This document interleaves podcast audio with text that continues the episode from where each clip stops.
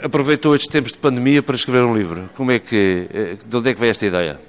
Ah, a ideia de escrever um livro era não, não passar o tempo de, de pandemia uh, numa rotina. Era, pensei em criar, em, em trazer ideias novas, em provocar o debate, num tempo que era extraordinariamente difícil para todos nós. Eh, desde, desde, desde a independência, nunca Cabo Verde tinha passado por um momento tão difícil e tão complexo.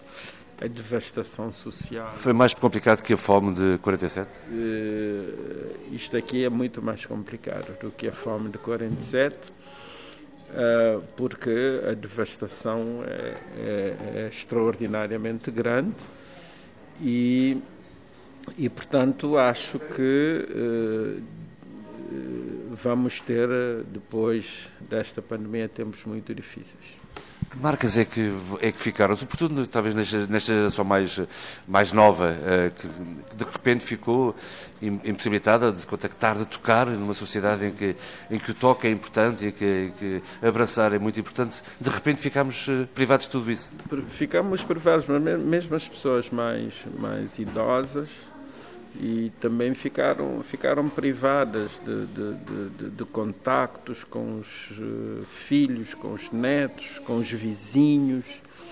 E um dia cheguei à casa da minha mãe e ela disse-me: Eu não sei o que é que eu fiz aos meus vizinhos. E estava admirada porque não estavam a, a visitá-la. Quer dizer, uh, a devastação é, é, é, é, mesmo muito grande. Há, há perdas emocionais, há, e as, as, mortes e nós somos um povo de imigrantes, as pessoas não puderam vir a Cabo Verde, a mobilidade ficou completamente restrita e foram momentos extraordinariamente difíceis. Então foi, eu pensei não em, em, em ficar confinar aos problemas, mas falar deles e provocar debate sobre várias questões eh, da, da, de Cabo Verde e do mundo. O livro. Bem, e questões são essas, já agora? Vamos, vamos ao tema concretamente. Uh, veja, nós, uh, fa, falo da, da, democracia, das liberdades, uh, da, das governamentalidades, falo da, da, geopolítica mundial, da extensão de novos países, uh, da, da, eventualidade de uma nova guerra fria, uh, do populismo, do iliberalismo, de questões ambientais.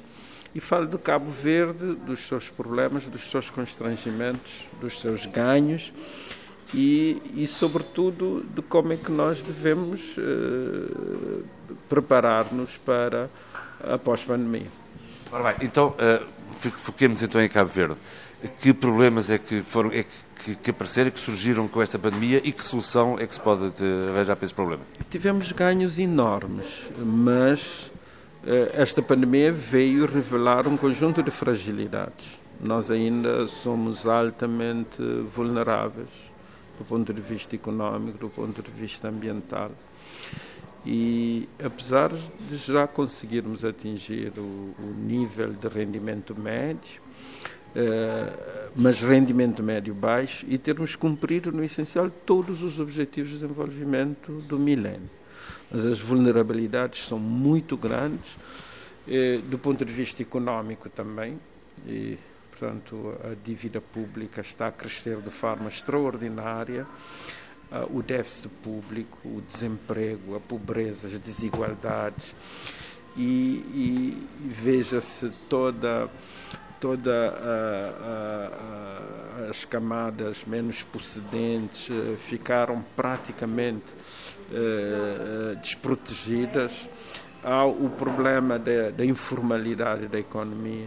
Muita gente ficou desesperada com o confinamento, com o estado de emergência, com a restrição à mobilidade. E, eh, sobretudo, esta pandemia vemos, vem mostrar-nos eh, que temos feito bem o que fizemos até agora, mas a partir de agora temos que ter uma perspectiva disruptiva para darmos o salto para que o país possa ganhar os desafios do futuro. Essa parte económica é um, é um tema interessante porque eu lembro quando, quando o Dr. José Maria Neves era Primeiro-Ministro, uh, o partido que está agora no poder criticava e acusava muito de ultrapassar 70% de dívida externa. Bom, atualmente Cabo Verde tem 150% de dívida relativamente ao PIB, não é? E, e, e parece que não há problema. Não, é que, é que nós tivemos uh, três momentos sísmicos no século XXI tivemos o 11 de setembro, tivemos a crise de 2008, ainda agora estou a ler uma terra prometida do Obama e, e mostra toda a dimensão da crise, tanto nos Estados Unidos como na Europa, e como é que tiveram que lidar com esta crise de 2008. E depois tivemos esta pandemia.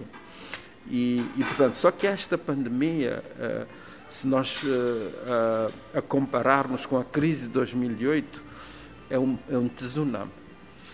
Enquanto em 2008 não havia consenso relativamente às medidas, demorou-se muito tempo, às vezes, para que as medidas fossem tomadas. Agora há um consenso, porque isto aqui é um autêntico tsunami que provoca, eh, que provoca danos enormes e então leva as, a, a, os governos de todo o mundo a rapidamente buscarem medidas e os consensos são são muito mais muito mais fortes. Mas algumas das medidas desenhadas para 2008 que chegaram tarde agora rapidamente foram adotadas, precisamente porque já tinha havido a experiência de 2008. Mas volta atrás, a dívida pública, tão criticada no seu governo, agora está muito para além daquilo que, chegou quando, quando era Primeiro-Ministro. Sim, e, e, neste momento com algumas outras debilidades. Há dias o, o Sr. Ministro das Finanças disse que o país tem que endividar-se para garantir o funcionamento Mais do ainda. Estado. Do, o funcionamento.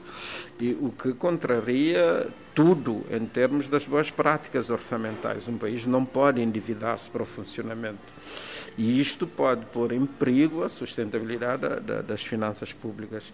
A dívida pode chegar a 150%, mas tem que ser uma dívida voltada para a criação do, do, do, da, da riqueza, para a realização de investimentos. Não é o caso. Não é o caso. Ah, não, parte da dívida é para realizar investimentos, mas eh, estamos a ultrapassar todos os limites em termos da dívida interna e muita desta dívida é para o funcionamento, o que pode, para além de, de outros problemas com o funcionamento do INPS e, e, e de outros organismos do Estado, de modo que eh, já em momento de preocupação, podemos estar, ter uma dívida já fora do controle e temos alguma alguma uh, aceitação, entre aspas, da situação por parte da, da comunidade internacional por causa da pandemia, mas logo após a pandemia, medidas muito duras terão que ser tomadas relativamente à dívida pública uh, interna e à dívida pública global. Ou seja, medidas que vão ser tomadas depois das eleições, porque agora estamos em período de pré-campanha e ninguém vai tomar medidas. E o doutor abdica-se a ser presidente nessa altura. E que, sou candidato a presidente Já da é República é e, na, e, e, na, minha declaração o que eu digo é que uh, a reconstrução do país será a minha primeira prioridade. Independentemente do governo que estiver. Independentemente do governo, quem for eleito presidente terá que trabalhar estrategicamente com qualquer governo que for eleito uh, nas eleições de abril para a reconstrução do país. O, o, presidente terá que ser um dos primeiros embaixadores da República para mobilizar parcerias internas e externas, uh, públicas e privadas para a reconstrução do país. Mas, uh, mas o Presidente não governa. Como é que vai exercer essa, essa influência? O, governo, o Presidente não governa, mas o, o Presidente tem um papel fundamental. O Presidente pode servir de, de pode catalisar consensos e é, pode também ser o, o, porta-voz, o porta-estandarte desses consensos.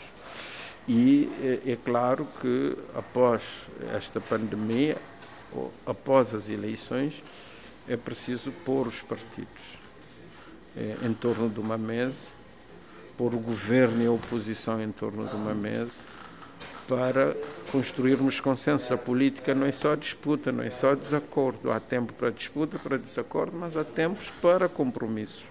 E o país precisará, como de pão para a boca, de compromissos, de consensos, de acordos. E o Presidente pode ter um papel essencial. Diria que, na pós-pandemia, o papel do Presidente da República agigantar-se-á porque eh, terá de ser um traço de união, terá de, de, de, de trabalhar efetivamente para que uh, uh, haja consensos e o Presidente tem que ser o porta-voz desses consensos na sociedade cabo-verdiana.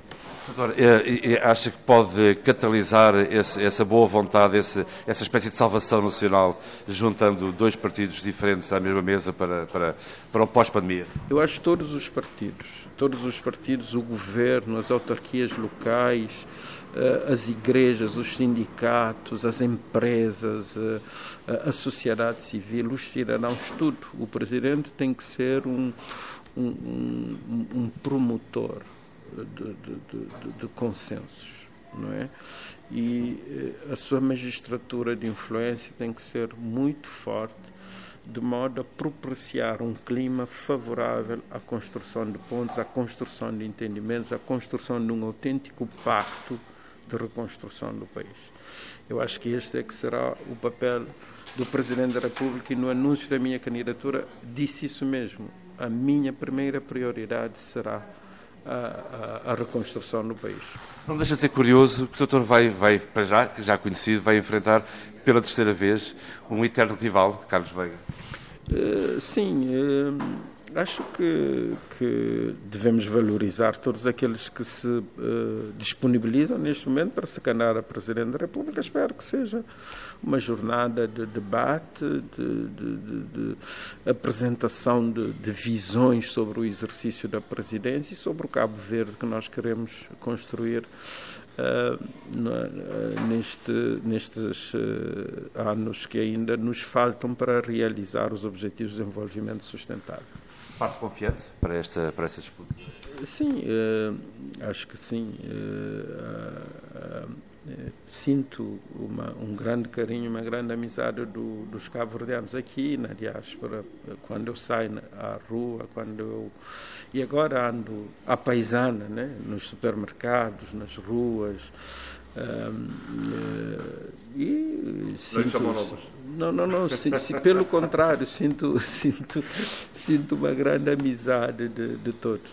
Alguma vez teve algum, algum embaraço quando teve pela primeira vez em Cabo Verde, teve três mandatos consecutivos. A primeira vez que em democracia que isso aconteceu. Uhum. Uh, uh, alguma vez teve assim, sentiu-se algum embaraço por ser uma figura pública e estar. Porque aqui é muito comum os políticos andarem na rua, vão ao supermercado, vão aos cafés, a gente cruza-se na bicha do pão, etc. Nunca, nunca sentiu assim algum, algum desconforto? Não, eu nunca. Eh, um dia apenas. Já, já aconteceu algumas vezes, mas um dia no hospital, o meu irmão estava doente, fui, fui ver e estava. Cheguei, estava uma fila grande para, para as pessoas entrarem, então fiquei na fila. E fiquei atrás de uma senhora do interior. Ela ficou meio. Ela olhou para mim e percebeu que era que, sim, reconheceu-me, mas ficou meio na dúvida, meio na dúvida porque um ex-primeiro-ministro nunca me tinha visto assim diretamente. Voltou-se para mim e perguntou, é, é, é o doutor Zé Mariana? Eu disse, sim, sim, sim. Eu disse, não, não, mas o senhor não pode ficar aqui na fila, o senhor tem que chegar. Eu disse, não, agora eu sou um cidadão normal. Ele disse, não, não, não, o senhor não é um cidadão normal, o senhor é, é primeiro-ministro. E, e, e depois agradeceu-me pela construção da barragem do Poilão, porque ela mora lá perto de, e uh, que considerou que tinha sido uma grande obra. Portanto, as pessoas às vezes ficam, ficam espantadas. As pessoas que nunca me tinham visto assim de perto, ou andar a pé sozinho, ou a conduzir o meu carro. E, então as pessoas às vezes ficam, ficam meio. Mas quanto ao resto, não. Quanto ao resto é tudo normal. As pessoas recebem-me com muito carinho, com, com muita amizade em todas as ilhas e, e o, o, que, o, que, o que às vezes me tem, me tem emocionado, mesmo em Lisboa. Em Lisboa, uma vez, estava eh, em março, estava a chover, e, e, e, estava a subir a Avenida das Forças Armadas para ir a. Hoje que tem hoje que tem. E naquela praça encontrei um, um, um, jovem, ele estava todo sujo, estava a trabalhar na naquelas obras de requalificação, é Cabo Verde, é lá de, dos engenhos, ele, ele olhou para mim, ficou completamente espantado, estava a chover, eu estava com a minha mochila, estava a andar a pé, a pressa para ir para a aula. Ele disse, o Zé Maria Neves, eu disse, sim, sim, o Zé Maria Neves, ele disse, Pá, eu, eu, sim, eu nunca pensei encontrá-lo nessas circunstâncias. E depois ele disse-me, agradeceu-me pelas estradas, barragens, escolas e, e energia elétrica e, e, sobretudo pelo liceu também que ficou perto, ficou mais perto. E ele disse-me, uh, e depois no fim uh, tirou o chapéu que ele tinha e, e dentro do chapéu ele tinha uma um autocolante com a minha fotografia. E disse-me: Olha, isto aqui é a minha estrela, guia-me todos os dias. Eu tenho aqui, eu ponho em cima da minha cabeça. E fiquei completamente transtornado, entre aspas. Fiquei emocionadíssimo. E, e as lágrimas vieram aos meus olhos, ele também. E, e, ficamos, eu fiquei, cheguei à sala assim completamente, completamente fora de mim por causa daquela cena. De modo que eu, eu, é isso, eu, eu, eu encontro esse, essa amizade, esse carinho em toda a parte. Um, que, que, que, deixou obra feita nos seus três mandatos. Eh, falou das barragens, falou também da eletricidade. Falou, uh, sente que houve assim, Cabo Verde deu um pulo uh, grande no, enquanto foi Primeiro-Ministro e, e, agora como é que as coisas estão? É, Cabo Verde deu, deu um pulo enorme. Valorizo muito uh, o que foi feito nos 15 anos. Inicialmente, eu não pensara que poderíamos ir tão longe em muitas coisas, por exemplo, estradas, uh, estradas das vias principais, estradas de penetração, uh, no domínio da saúde, os hospitais, os centros de saúde mas a Universidade de, de, de, Cabo Verde, nas tecnologias, o nós, as tecnologias informacionais, as energias renováveis. E, e pronto, eu inicialmente não tinha pensado ir tão longe, mas há um grande político norte-americano, cientista político norte-americano, que diz que as políticas públicas são aquisições sucessivas e neste momento eu valorizo, por exemplo, muito o trabalho que se está a fazer de requalificação urbana. Isto por quê? Porque é, é, foram lançados os alicerces para esse processo de, de modernização, não é? Esse processo de modernização que se está a fazer neste momento a nível das cidades, a nível dos municípios, etc.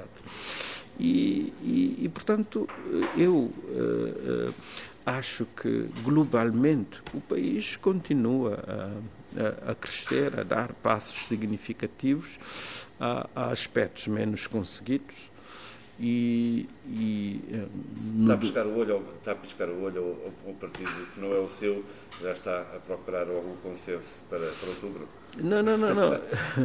Não é, é, acho que é, globalmente temos que valorizar os ganhos para podermos ter uh, legitimidade para criticar os erros. Acho a política dos transportes, uh, a política menos conseguida na área dos transportes aéreos.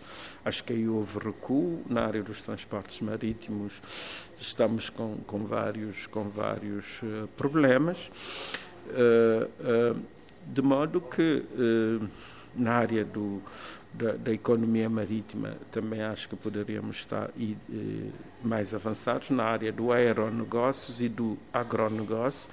Essas áreas penso que deveríamos já estar mais avançados. A área, por exemplo, das energias renováveis. Eram temas muito queridos quando foi primeiro-ministro. Áreas das energias renováveis acho que também houve recuo a área da, das tecnologias informacionais, eh, acho a integração da administração pública também poderíamos estar muito mais avançados. Nós tivemos, por exemplo, a experiência do combate à dengue em, 1900, em 2009 e com ganhos que foram adotados até pela Organização Mundial da Saúde de acompanhamento dos doentes que poderíamos rapidamente utilizar, por exemplo, agora na, na, na epidemia, na pandemia, portanto, da Covid-19 e agora no programa de vacinação.